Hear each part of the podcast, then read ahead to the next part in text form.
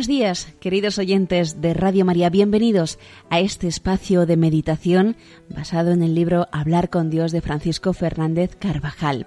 Hoy vamos a meditar sobre el amor a la verdad.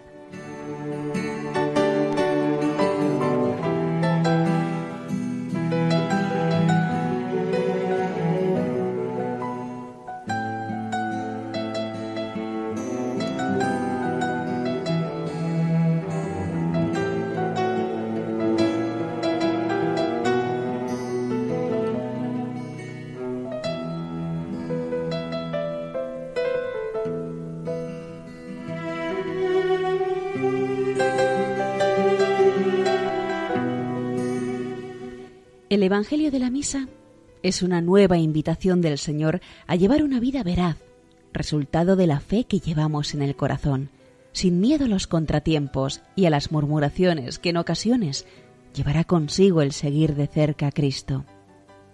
Le basta al discípulo llegar a ser como su maestro y al siervo como su señor. Si al amo de la casa le han llamado Belcebul, ¿cuánto más a los de su casa? No les tengáis miedo. Puede ocurrir que en algunas situaciones tengamos que sufrir la calumnia o la difamación, o sencillamente una contrariedad, por ser veraces, por ser fieles a la verdad. En otras serán quizá mal interpretadas nuestras palabras o nuestras actuaciones. Y el Señor quiere de sus discípulos, de nosotros, que hablemos siempre con claridad, abiertamente, lo que os digo en la oscuridad, decidlo a plena luz, y lo que escuchasteis al oído, pregonadlo desde los terrados. Con una pedagogía divina, Jesús había hablado a las muchedumbres en parábolas y les había descubierto poco a poco su verdadera personalidad y las verdades del reino. Jamás disfrazó su doctrina. Después de la venida del Espíritu Santo, quienes le sigan han de proclamar la verdad a plena luz, desde los terrados, sin temor a que la doctrina que enseñan sea opuesta a las que están de moda o imperan en el ambiente. ¿De qué otra forma vamos a convertir el mundo en el que estamos inmersos?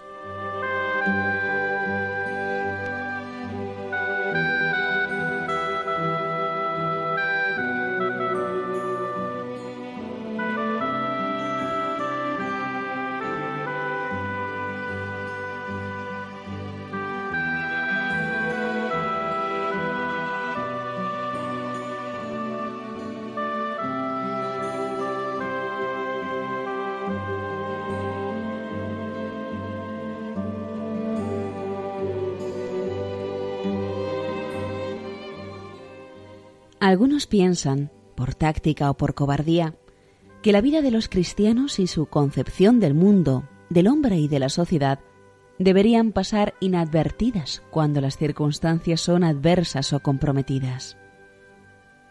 Estos cristianos quedarían entonces como emboscados en medio de una sociedad que parece haber orientado sus objetivos en otro sentido radicalmente distinto.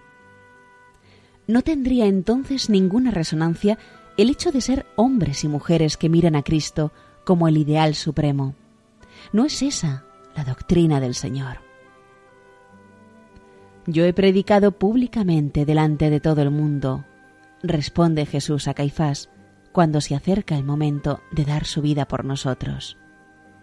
Y sin embargo, hay cristianos que se avergüenzan de manifestar patentemente la veneración al Señor.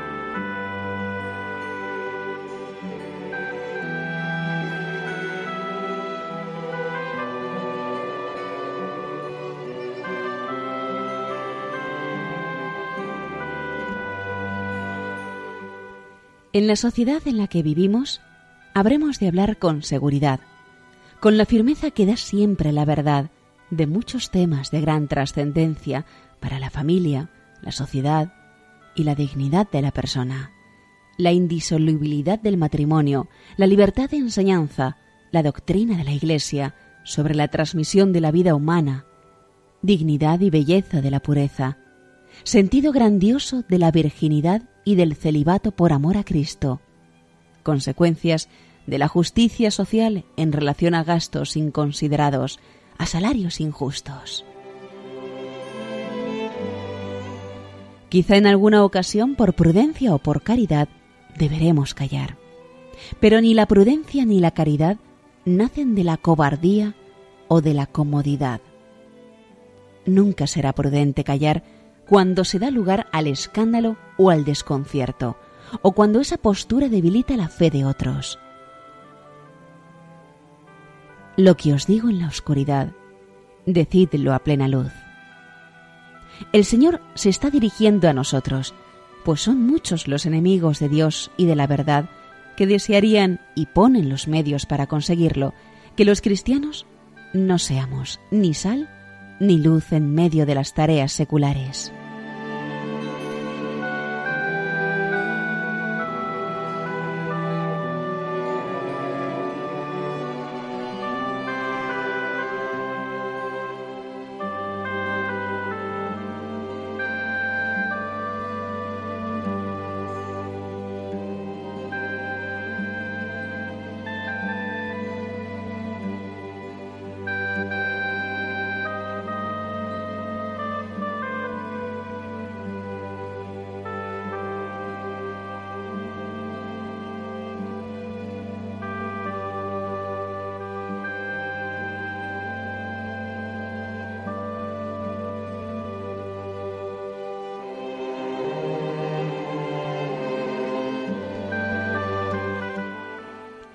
Hay un episodio en el Evangelio que nos presenta la manera de actuar de unos fariseos que no se caracterizaban por su amor a la verdad. Mientras pasaba Jesús por los atrios del templo, se le acercaron los príncipes de los sacerdotes, los escribas y los ancianos para preguntarle ¿Con qué potestad haces esas cosas? ¿Quién te ha dado poder? El Señor está dispuesto a contestar a su pregunta si ellos muestran sinceridad de corazón. Les pide su opinión acerca del bautismo de Juan, si era del cielo y por tanto gozaba de la aprobación divina, o si solo era de los hombres y como tal no merecía mayor consideración. Pero ellos no le dan su opinión auténtica, su opinión en conciencia. No se preguntan la verdad sobre esta cuestión, el juicio que merece en su corazón analizan más bien las consecuencias de sus posibles respuestas, procurando la que más convenga a la situación presente. Si decimos del cielo, piensan, dirá, ¿por qué no habéis creído en él? Pero si decimos que el bautismo del precursor era de los hombres, la muchedumbre se nos echaría encima, porque todos tenían a Juan por un verdadero profeta.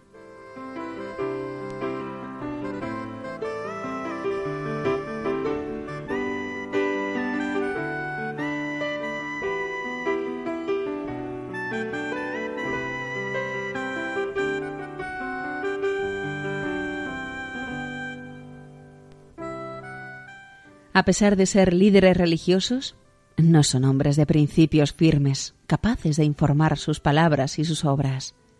Son hombres prácticos, que se dedican a hacer política. En lo que atañe a su interés o comodidad, su razonamiento es inteligente, pero no están dispuestos a ir más allá en su razonar. Son hombres en quienes la comodidad ha sustituido a la conciencia. Su norma de conducta era seguir lo más oportuno y lo más conveniente en cada ocasión. No actúan según la verdad. Por eso dicen, no lo sabemos. No les interesaba saberlo y mucho menos decirlo. La reacción de Jesús es muy significativa. Entonces tampoco yo os digo con qué autoridad hago estas cosas.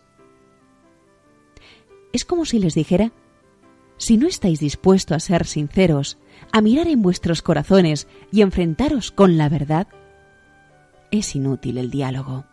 Yo no puedo hablar con vosotros ni vosotros conmigo. No nos entenderíamos. Lo mismo ocurre cada día. La persona cuya vida no esté regida por la sinceridad, por una disposición habitual de enfrentarse con la verdad o con las exigencias de la conciencia, por incómodas o duras que sean, se aparta rotundamente de toda posibilidad de comunicación divina.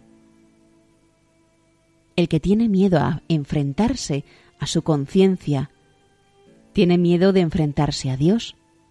Y sólo los que afrontan el estar cara a cara con Dios pueden tener verdadero trato con Él.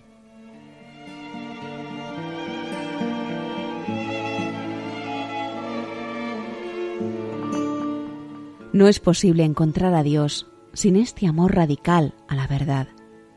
Tampoco es posible entenderse con los hombres en una auténtica convivencia.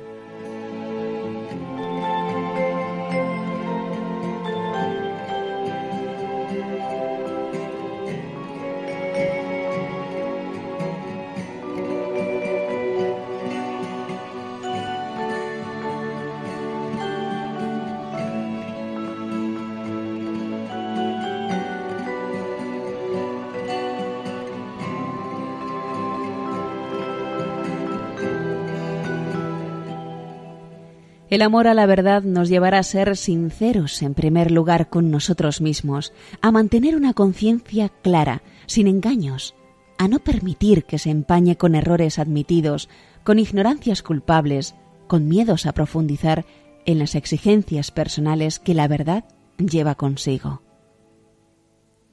Si, con la ayuda de la gracia, somos sinceros con nosotros mismos, lo seremos con Dios y nuestra vida se llena de claridad, de paz y de fortaleza. Leías en aquel diccionario los sinónimos de insincero, ambiguo, ladino, disimulado, taimado, astuto. Cerraste el libro mientras pedías al Señor que nunca pudiesen aplicarte esos calificativos y te propusiste afinar aún más en esta virtud sobrenatural y humana de la sinceridad.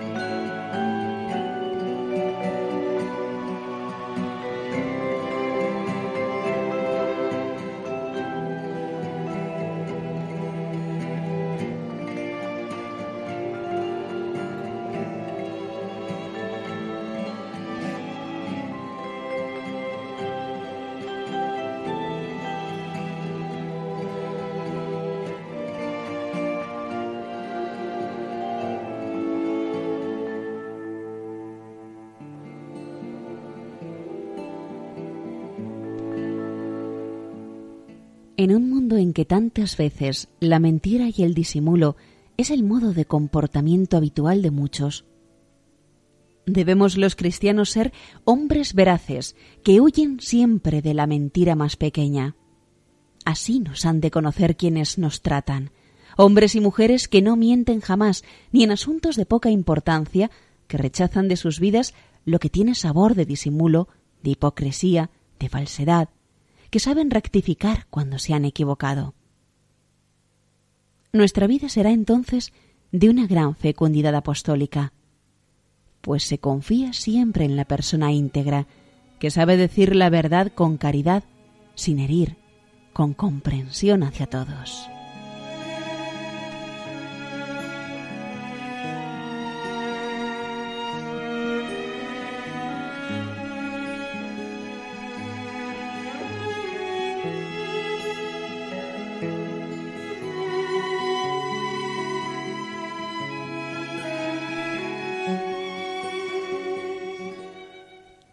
Cuántas debilidades, cuánto oportunismo, cuánto conformismo, cuánta vileza.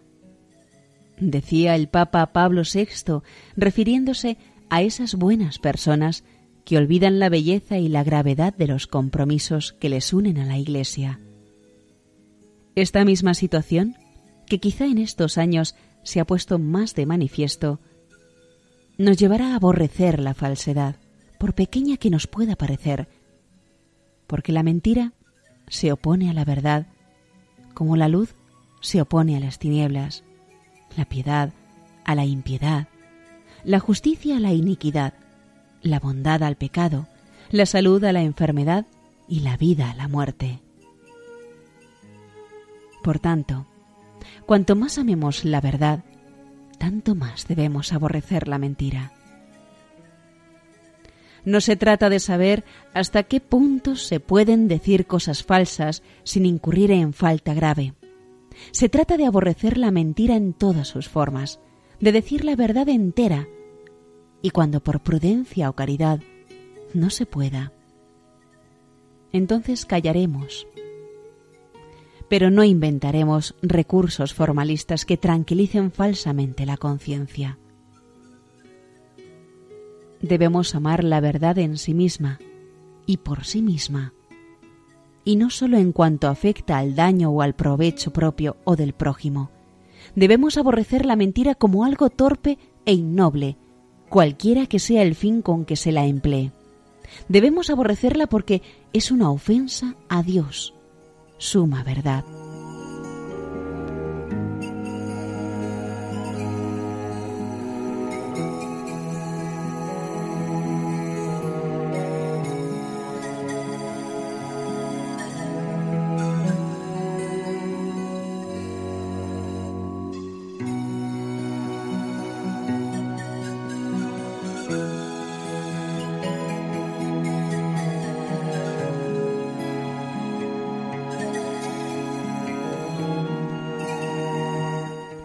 Fácilmente se cree lo que se desea.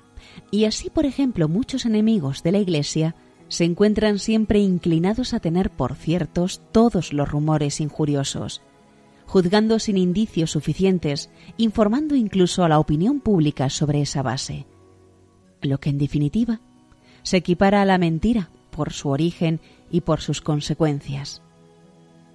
Contra la mentira, fríamente empleada tantas veces, nosotros tenemos la verdad, la claridad, la sinceridad sin equívocos ni ambigüedades.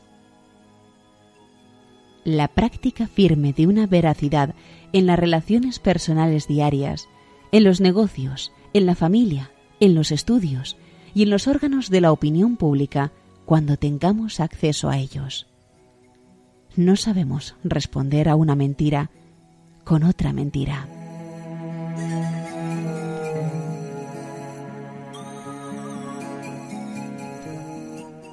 La oración litúrgica nos invita a clamar que nuestra voz, Señor, nuestro espíritu y toda nuestra vida sean una continua alabanza en tu honor.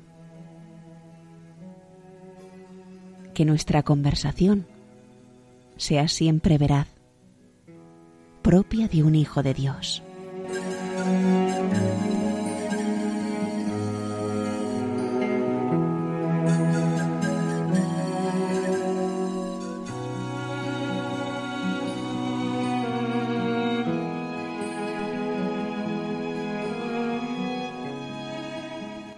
Y hasta aquí, queridos oyentes de Radio María, la meditación de hoy, Amor a la Verdad, basados en el libro Hablar con Dios de Francisco Fernández Carvajal.